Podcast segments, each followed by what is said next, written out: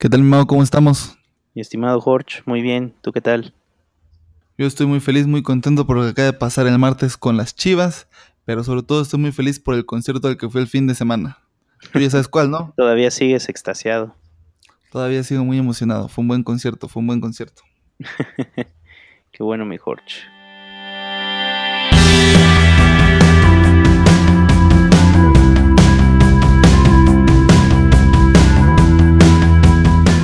Tal? ¿Cómo, cómo te pareció la actuación de las me, Chivas me gusta de cómo juegan las Chivas, me gusta cómo van y plantean el juego en Toronto.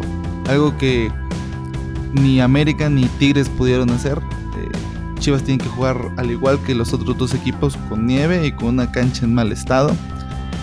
Eh, el Toronto juega con su con su con su triángulo que ya te había platicado la vez pasada de ataque muy fuerte, Jovinko, Altidor y Bradley. Eh, Chivas desde el primer instante empieza a atacar, meten un gol de vestidor prácticamente a los dos minutos, minuto y medio. Eh, el, siguiente restante tiempo del partido, eh, Chivas trata de llevar a su juego a Toronto, pero Toronto tiene un gran equipazo y trata de hacer su juego. La verdad, yo creo que en términos generales, alrededor de todo el partido, a lo largo del partido, tiene mucho mejor dominio Toronto y tiene más llegadas más peligrosas. En el segundo tiempo, como que tienen mayor profundidad las Chivas, porque el primer tiempo les cuesta bastante. Y pues cayó ese golazo de, de Pulido, de Alan Pulido, que él mismo menciona que fue ahí una, una ayudadita del viento. Pero pues quién sabe. ¿Tú qué piensas? Te voy a decir tres cosas importantes. La primera, me parece que Rodolfo Pizarro está encabezando un tipo de liderazgo sobre el equipo. No sé si te has dado cuenta desde el partido de la selección que, que hablamos cómo fu- eh, trabajaba en cuanto a su desempeño de, del campo, que estaba en duda su participación en el Mundial. Yo creo que después de estos partidos y más en este partido contra Toronto, vimos un Rodolfo Pizarro líder en, en la cancha. La segunda cosa es que Alan Pulido es el hombre de los partidos importantes. Aparte del gol, no sé si lo viste, pero creo que estuvo de arriba abajo. Era un jugador completo y que pocas veces lo ves motivado por buscar la pelota, porque él es un jugador más que eh, más que quieren que espere la pelota, que lleguen las jugadas o que solamente sea el rematador. Entonces, Pulido tuvo un gran desempeño en el partido. Eh, lo, lo, decían en, en, la transmisión y también en, en, Twitter que Alan Pulido era como que el mejor defensa de las Chivas, porque prácticamente metía la pierna en cualquier jugada de peligro cuando Toronto se acercaba a, la portería contraria. Entonces creo que Alan Pulido tuvo un gran desempeño en el partido. Y la tercera cosa es que Matías Almeida, siento que después de este partido, ya tiene ganado a más de, de un aficionado, hasta te podría decir que yo soy ese aficionado americanista, porque es de admirar que él se ha preparado para poder dirigir, al menos en Chivas, pero con mentalidad eh, di diferente. No sé si viste una imagen ahí en Twitter que lo estaban troleando porque estaba con su iPad en el vuelo a Toronto, estaba revisando probablemente las jugadas que tenían los partidos previos. Entonces, Matías Almeida es un hombre estudioso, es un hombre que también le gusta ver el fútbol y analizarlo de diferente manera. Entonces, si juntas esas tres cosas y las comparas, yo creo que esas son las variantes y las cosas que hicieron que Chivas ganara el día de, de, del martes. Vemos un equipo más organizado, con más garra, y en este caso, como tú dices, eh, pudieron hacer lo que otros equipos no pudieron hacer. Entonces es mucho más admirable el esfuerzo que, hizo Chivas el martes. Entonces yo creo que Chivas eh, tiene todo a su favor en la vuelta. Es cuestión de que consoliden todo lo que hicieron en Toronto. Yo estoy de acuerdo contigo pero no hay que menospreciar el fútbol de Toronto. O sea, yo francamente, antes de que empezara el partido, pensé que Toronto se iba a llevar el partido y que Chivas iba a tratar de jugar en su cancha, en, en el OmniLife, tratar de ganar ahí. Resistieron bien porque creo que el, repaso que le da Toronto en la primera parte es importante. Yo la verdad vi que Chivas tambaleaba por momentos, pero yo siento que también es como que parte de la misma presión porque la gente local, en este caso de Toronto, estaba apretando mucho. La afición, no sé si te diste cuenta también, estaban aventando rollos de papel higiénico, estaban ahí con todo, con las papeletas, como que sí estaban ejerciendo una buena presión. Chivas lo supo manejar. Yo creo que ahí Matías Almeida tuvo que ver en la charla técnica del medio tiempo.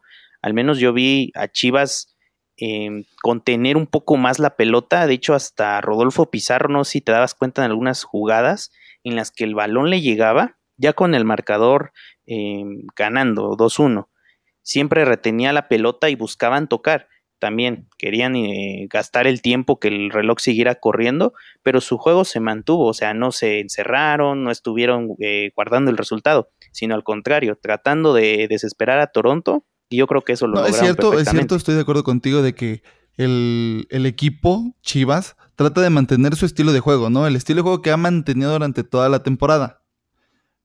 Pero el Toronto le hace un buen juego, le hace un buen partido, nada más de que no la logra meter. El portero, el suplente de Cota, fácil saca cuatro de Altidor.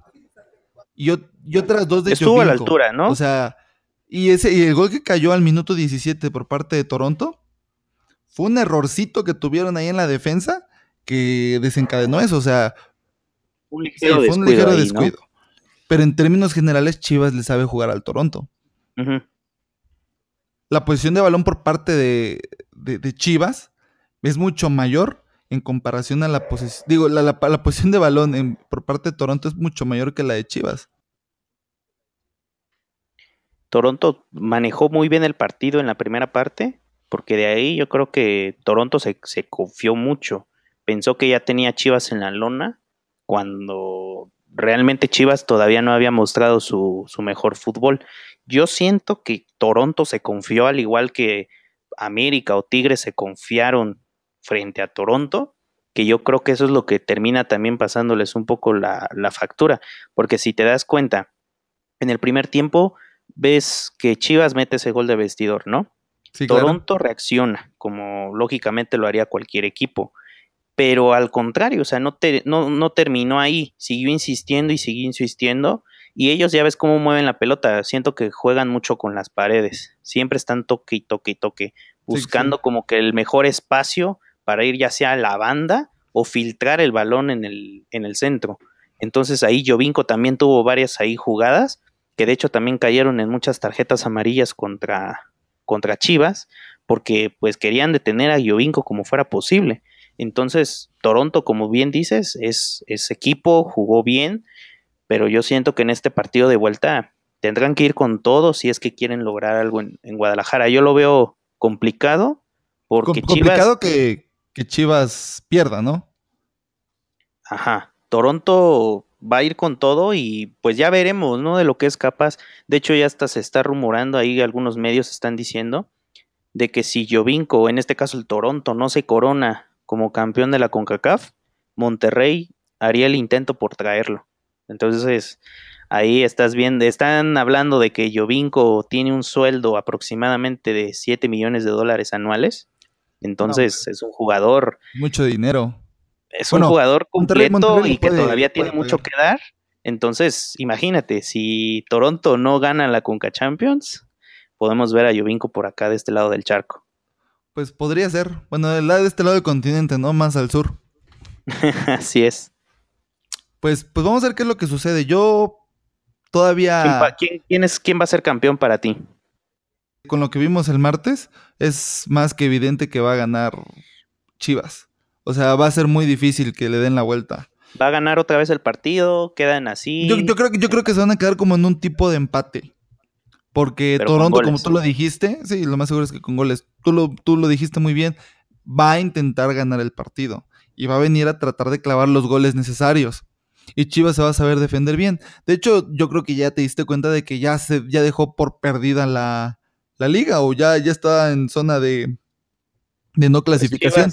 fue una buena decisión, fue una buena decisión tal vez el haber dejado de pensar en la liga y en haberse concentrado en la Conca Champions. Que el equipo estaba para poder jugar los dos torneos, claro que lo tenía. Pero sí corrió el riesgo de que contra Toronto ya no pudiera ser eh, ningún juego, ni tampoco contra New York. Recuerda que contra New York le, costó muchísimo Tuvieron instantes en los que sí flaquearon, pero también eh, creo que esta ronda de semifinal, la MLS pues puso un golpe sobre la mesa, ¿no? Probablemente la, próxima edición de, la Conca Champions veamos a más equipos peleando por, por ser campeón y a lo que iba. Em, si Chivas dejó el torneo local, en este caso que es la, liga, la liguilla, para ser campeón, si lo dejó atrás, bueno, ganas la Conca Champions, pero la recompensa que tienes por ganarla te viene hasta final de año en el Mundial de Clubes. Entonces, ¿qué tanto va a cambiar Chivas desde abril? Porque el partido de vuelta es el próximo, próximo miércoles, me parece. Entonces, em, creo que de aquí a diciembre hay mucho camino que recorrer. Chivas tendrá que reforzarse bien y tal vez fortalecer su plantilla, porque si alguien se les fuga a Europa o algún equipo les paga una buena cantidad de dinero por algún jugador, dígase Pizarro, dígase Rodolfo Cota, alguna situación así, creo que te enfrentas a esa adversidad de no tener el mismo equipo con el que fuiste campeón. Entonces Chivas tendrá que replantearse muy bien el hecho de que si es campeón y va al Mundial de Clubes, tendrá que ir con todo al menos para poder hacer un buen papel en el, en el Mundial. Y qué bueno que mencionaste eso, ¿eh? Hay dos puntos aquí muy interesantes. Punto número uno.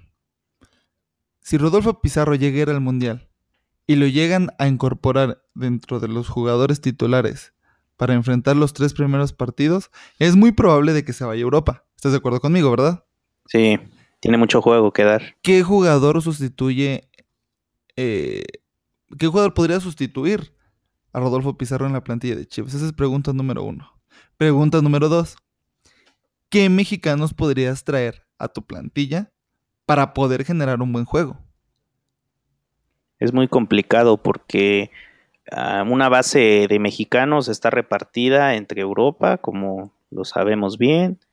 Algunos mexicanos están en diferentes clubes de la liga y no todos quieren ir a Chivas, o en este caso los equipos se niegan a vender esos jugadores a Chivas, porque la política de solo mexicanos pues va más allá de querer ser solo mexicanos. A, Chivas le venden caro, por decir Rodolfo Cota, le salió caro. Entonces se hablaba de que Rodolfo Cota regresaría a Pachuca, pero Chivas hizo el intento por renovarle el, préstamo.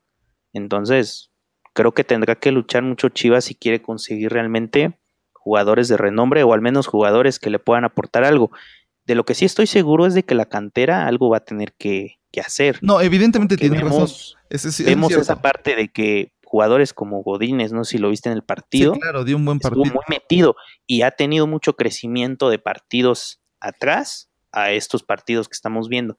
Entonces, si Chivas también se enfoca y se mentaliza en mejorar su cantera, así por decir el caso rápido de, del hijo de Benjamín Galindo, si realmente le ponen muchas ganas a lo que haga el chavo de aquí a diciembre, pueden cambiarle la mentalidad completamente, porque seamos sinceros, si tú aspiras a ser un jugador de primera división, estás en la cantera de una, eh, una cantera muy grande, porque la verdad, los mejores jugadores que han salido en los últimos tiempos en cuanto a selección mexicana han sido de Chivas.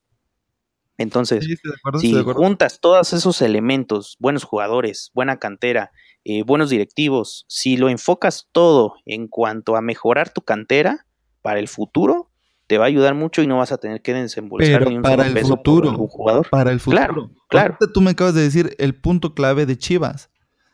La recompensa de ganar la Conca Champions viene hasta diciembre. Pero tiene que luchar el otro torneo, ¿estás de acuerdo conmigo?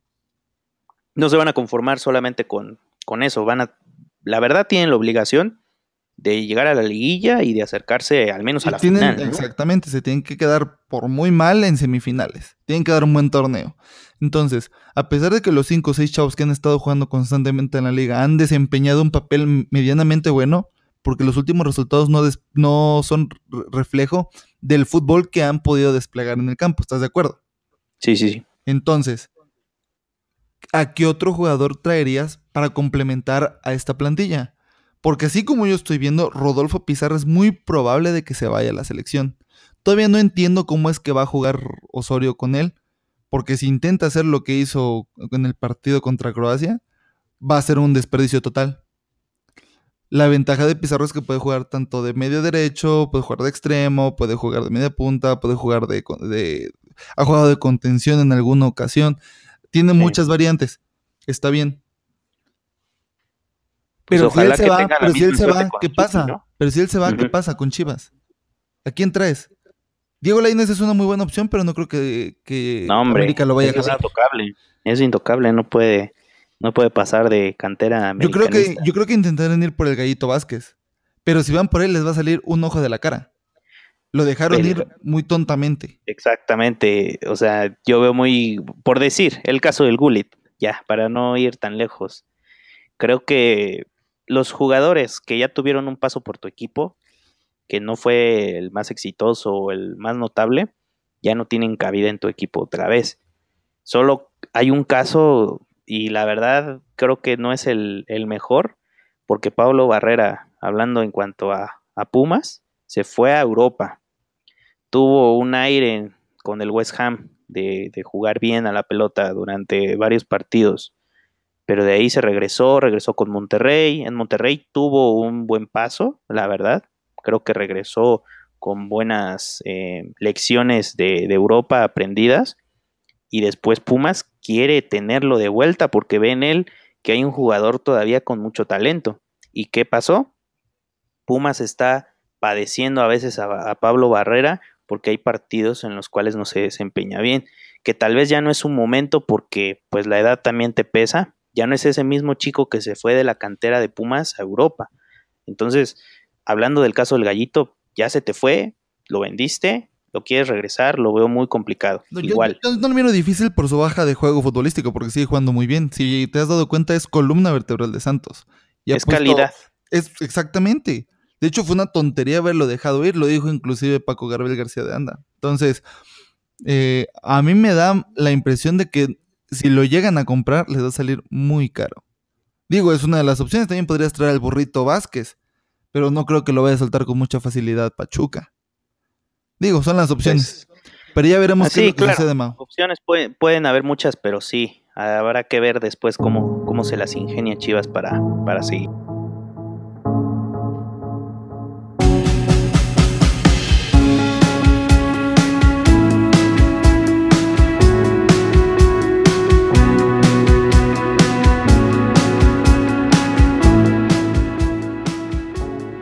Ahora, platícame qué piensas de los equipos de la Champions ahora que ya no está tu Barça querido.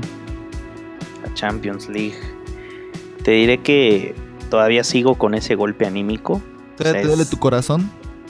No tanto dolor, sino de que te sorprendes porque pues ves en los promocionales cuando anuncian que van a pasar las semifinales y la Roma está ahí, o sea, te digo, son esas situaciones en las que el fútbol te sorprende, por eso también es maravilloso y es el, deporte más hermoso del mundo en voz de Luis Omar Tapia, por supuesto. Entonces, ¿qué puedes decir? O sea, tu equipo no jugó bien, creo que es merecido que la Roma esté en semifinales y creo que, las semifinales de esta Champions son las más justas. Muchos querían que, que se diera un cruce entre, por decir, ¿no? Liverpool y Roma, que son como que los inferiores en cuanto a tal vez historia, porque pues el Bayern y el Real Madrid son de los equipos más ganadores de, Europa. Entonces muchos querían que, los cruces fueran así, ¿no? Por decir un Liverpool-Real Madrid, que también era muy pedido, y un Roma-Bayern, ¿no? Para que hubiera una final entre Bayern-Real Madrid. No pasó así. Los partidos quedaron entre Liverpool y Roma para el próximo martes y el Bayern-Real Madrid para el próximo miércoles. Igual, eh, de regreso la próxima semana que ya estaríamos entrando en el mes de mayo. Primero el partido del Madrid contra el Bayern y después la Roma contra Liverpool. Yo veo muy parejas las semifinales. La verdad, yo creo que de Liverpool-Roma pueden pasar muchas cosas debido a que hay una cosa muy importante, no sé si ya te diste cuenta, pero Mohamed Salah se va a enfrentar a su ex equipo. Un Mohamed Salah que ya no es el mismo ya ha cambiado, ya tiene otro, otro nivel, tiene otra chispa goleadora. Entonces ahí ese enfrentamiento va a estar muy picante. Está en su mejor momento, está en el mejor momento de su carrera. Y no dudes de que este, este mercado de transferencias lo vayan a comprar algún equipo grande. ¿eh? Lo van a blindar. Yo creo que lo van a blindar porque no lo van a dejar ir. ¿Tú crees que lo van a blindar? Yo no creo que lo blinden. Ya dejaron ir a Coutinho. Es más, si lo blindan, si lo blindan, eh, el City o el Bayern o el PSG va a pagar lo necesario para sacarlo del equipo. Aunque creo que no, yo no creo que pase, porque tanto la UEFA, como bien sabes, con el fair play financiero, creo que va a ser difícil que alguno de los grandes que ya invirtieron en esta temporada lo puedan hacer para la siguiente. Creo que hay una sanción, no lo recuerdo bien, pero ya la UEFA ya sancionó a alguno de los clubes que estuvieron haciendo ese tipo de operaciones, por lo mismo, ¿no? Que son operaciones escandalosas en las cuales pues sí, equipos con riqueza por petróleo, petrodólares, ¿no? Como se conoce, puedan hacerse de los servicios de cualquier jugador en cualquier momento. Yo la verdad, yo digo que Mohamed Salah se va a quedar, igual él, él me sorprende que es un jugador muy humilde, no solo por sus raíces, sino porque realmente disfruta lo que hace. Pero ¿quién gana? ¿Quién gana? Dime. Yo digo que Liverpool. ¿Tú crees que Liverpool, va a pasar? Sí, Liverpool eh, va a estar en, en Kiev junto Ah, la verdad, ya no, ya no quiero decir nada, no quiero ya, ya dijiste, ya dijiste, ya dijiste de una, de los A ver, yo voy a, yo voy a hacer el análisis. Yo creo que va a pasar el Liverpool.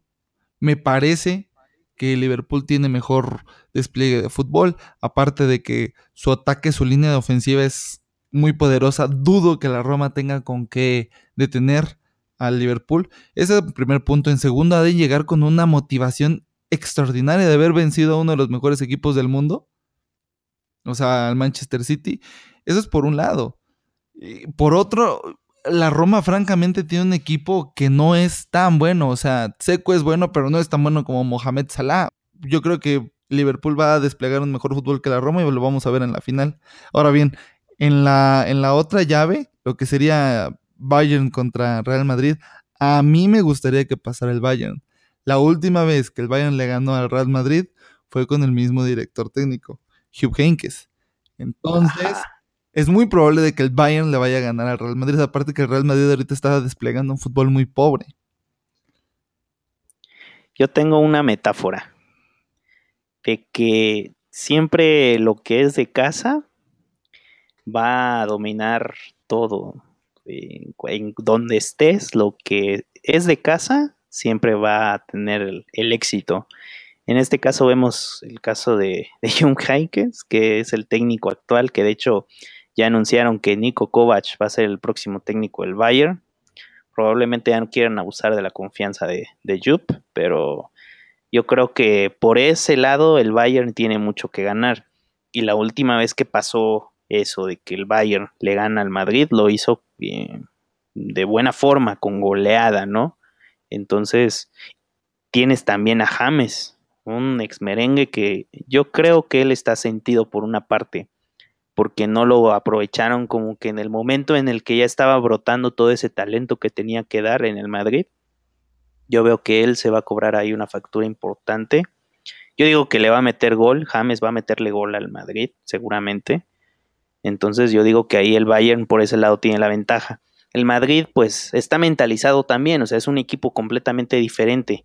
En Champions, pues sí, el partido contra la Juve tuvo una baja de juego, probablemente no estaban tan eh, concentrados en cuanto a que iban a jugar con un rival probablemente inferior a ellos y que también por el marcador se confiaron. Entonces no trabaja muy grande, ¿no? La de Sergio Ramos, lo suspendieron otro partido para haberse metido a la cancha.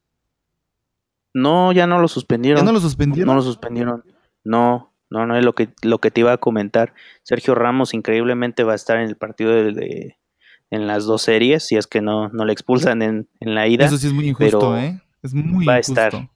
Y la baja grande para el Bayern va a ser el Rey Arturito, que está lesionado. Así es. Esa va a ser una baja gigantesca para el equipo. Tenía muchas ganas de jugar contra el Madrid. De hecho, ahí en su Twitter puso en el sorteo de que pues iba con todo, ¿no? Para ganarle al Real Madrid, pero tristemente no, no va a estar. Yo ahí, la verdad, creo que va a ser el partido más fuerte de la temporada para ambos. El Bayern ya es campeón de, su liga, va a jugar contra el Frankfurt la, la final de la Pocal y de ahí tiene la Champions, o sea, tiene el triplete en sus manos, cosa que el Real Madrid ya no, la Copa del Rey ya, ya está eliminado, la liga está muy lejos de, ganarla, solamente, así es, solamente tiene la Champions. Entonces vemos a un equipo que tiene mucho que ganar y poco que perder.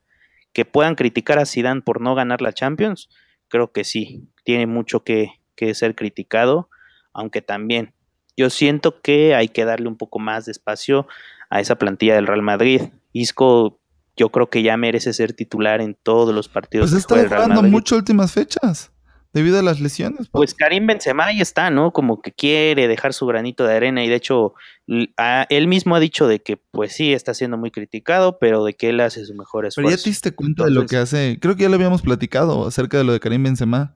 O sea, él es el tercer mejor asistente de toda la liga española. Jala marca, eh, hace que Cristiano Ronaldo se quede solo. Y lo vimos mucho en el primer partido contra Juventus. No, no. Ya no es el mismo. A mí me gusta cómo Te digo, son momentos que pasan. El problema de él es que no mete goles. Y él es delantero centro. Exactamente. O sea, no cumple su labor principal. Exacto. ese posiblemente sea el problema.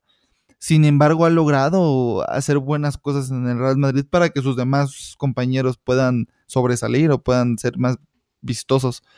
Pero pues ya veremos qué es lo es que pasa. Es el pie del que cojea, porque James a eso iba también. O sea, James realmente le daba juego al Real Madrid, metía goles, ponía balones, o sea, era un jugador completo. Pero yo creo que era, él o ¿Tú con quién te hubieras quedado? Yo me hubiera quedado. Yo, la verdad, con James. Yo sí me hubiera quedado con James. porque James de verdad, en el Bayern, si tú lo ves jugar a James, es un gran jugador, realmente te complementa con Thomas Müller. De hecho, Müller, pues si te das cuenta la edad, está empezándose a notar de que pues ya no es el mismo jugador ágil de antes. Igual Algunos partidos ya no los juega a los 90 minutos. Entonces estamos viendo un jugador que está empezando a dejarle su puesto a otro jugador que está realmente aprovechando el momento como es James. Entonces James ha tenido mucha participación en el juego del Bayern. Podría decirse que después de Müller, el jugador clave, aparte de Ribery, que también es otro, otro jugador y otro elemento que también ya está en vísperas de poderse ir hay varios, equipo de pasar a un segundo plano. se tira. Robin también, pero te digo, ahí James es como que el motor secundario, o sea, es el respaldo del equipo. Entonces, si te das cuenta, los partidos que ha tenido el Real Madrid en la liga, muchos partidos no los ganó precisamente porque le hacía falta llegada diferente. O sea, Isco es un jugador muy habilidoso, la verdad, es un gran jugador, yo no tengo nada contra Y es el motor de la selección española. James, te resolvía los partidos. O sea, ves algunos eh, partidos contra equipos de media tabla para abajo en los que el Madrid se veía presionado, porque ves que hay unos partidos en los cuales el empate o el empate a uno o pasa alguna cosa, ¿no? Siempre James estaba ahí para dar ya sea el pase o meter el gol, cualquiera de las dos. Entonces, esa parte yo siento que al Madrid le terminó pesando esta temporada. Al quitar un emblema como James, te quedas sin una variante importante que le pueda dar un, mejor, eh, en este caso, un mejor juego a tu equipo después de un primer tiempo, si, si así lo quieres ver. Entonces, vemos a James en el Bayern y realmente ese es el nivel que tú quieres ver de un jugador. Pues, dando balones, metiendo goles. en el Bayern. O sea, a Thiago lo he visto dar mejores partidos que al mismo James. Y de lo que dices acerca del Madrid, de tener a Marco Asensio y a Isco en tu equipo, a tener a James, yo creo que me hubiera quedado igual con Marco Asensio. Bueno, Marco Asensio es otra cosa. yo siento que Marco Asensio. Marco Asensio tiene un poco más de gol que Isco y te resuelve más partidos que Isco. Isco te da los balones en ciertos momentos, pero si te das cuenta no es el que te resuelve el partido. Pues Isco fue el que resolvió el primer tiempo contra la Juventus. Fue el mejor jugador del primer tiempo. Pero ¿cuántos partidos realmente vas a tener a Isco en ese, en ese nivel? Pues yo lo he visto en casi todos los que ha jugado. Lo de que en la liga a veces no. Era, ese, era, su gran enojo, de que él estaba dando un buen fútbol y de que si sí, exactamente. meter, Exactamente. Creo que si no hubiera tenido la salida que ahora tiene, yo creo que Isco ahora ya estaría como que en rumores ya de, irse a otro club. Pero también esa parte de que contratas, contratas, sí, claro, se va a quedar, eso no, no hay ningún, no hay ninguna duda. pero sí necesitas despejarle un poco más el camino. Porque Marco Asensio, por decir, yo la verdad, para mí, para mí, para mí, Marco Asensio es más jugador que Isco. ¿En qué sentido? De que te mete esos goles, realmente son unos golazos, o sea, y esos te resuelven otros partidos en el menor esfuerzo posible y en el menor tiempo también. Y Isco también lo que hace es resolverte partidos, pero con su habilidad.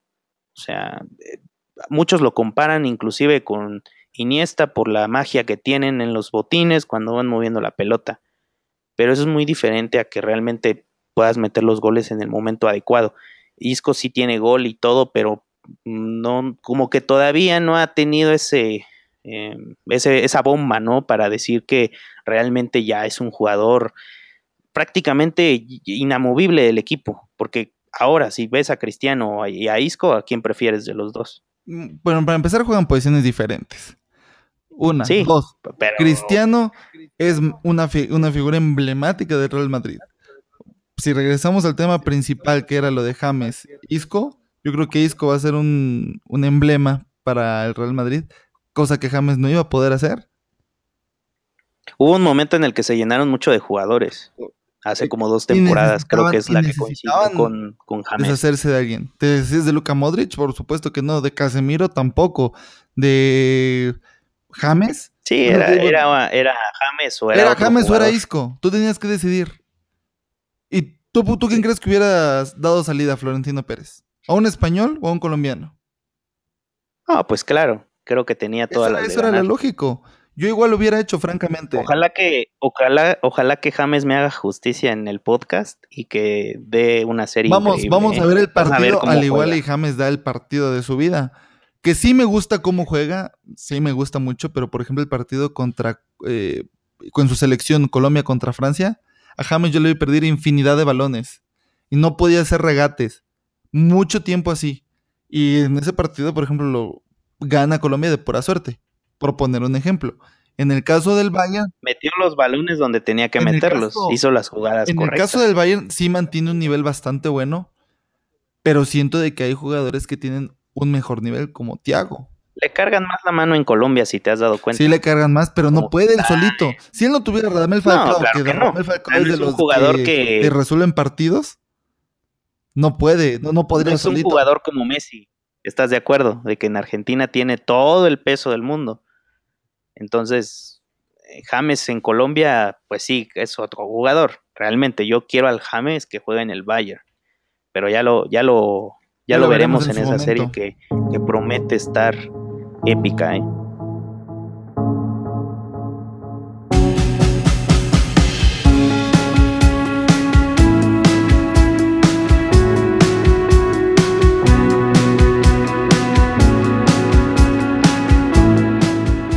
Ahora vamos a hablar de un tema que ha estado circulando mucho por los medios nacionales, sobre todo en ESPN y en Fox Sport, que es el famoso pacto de caballeros.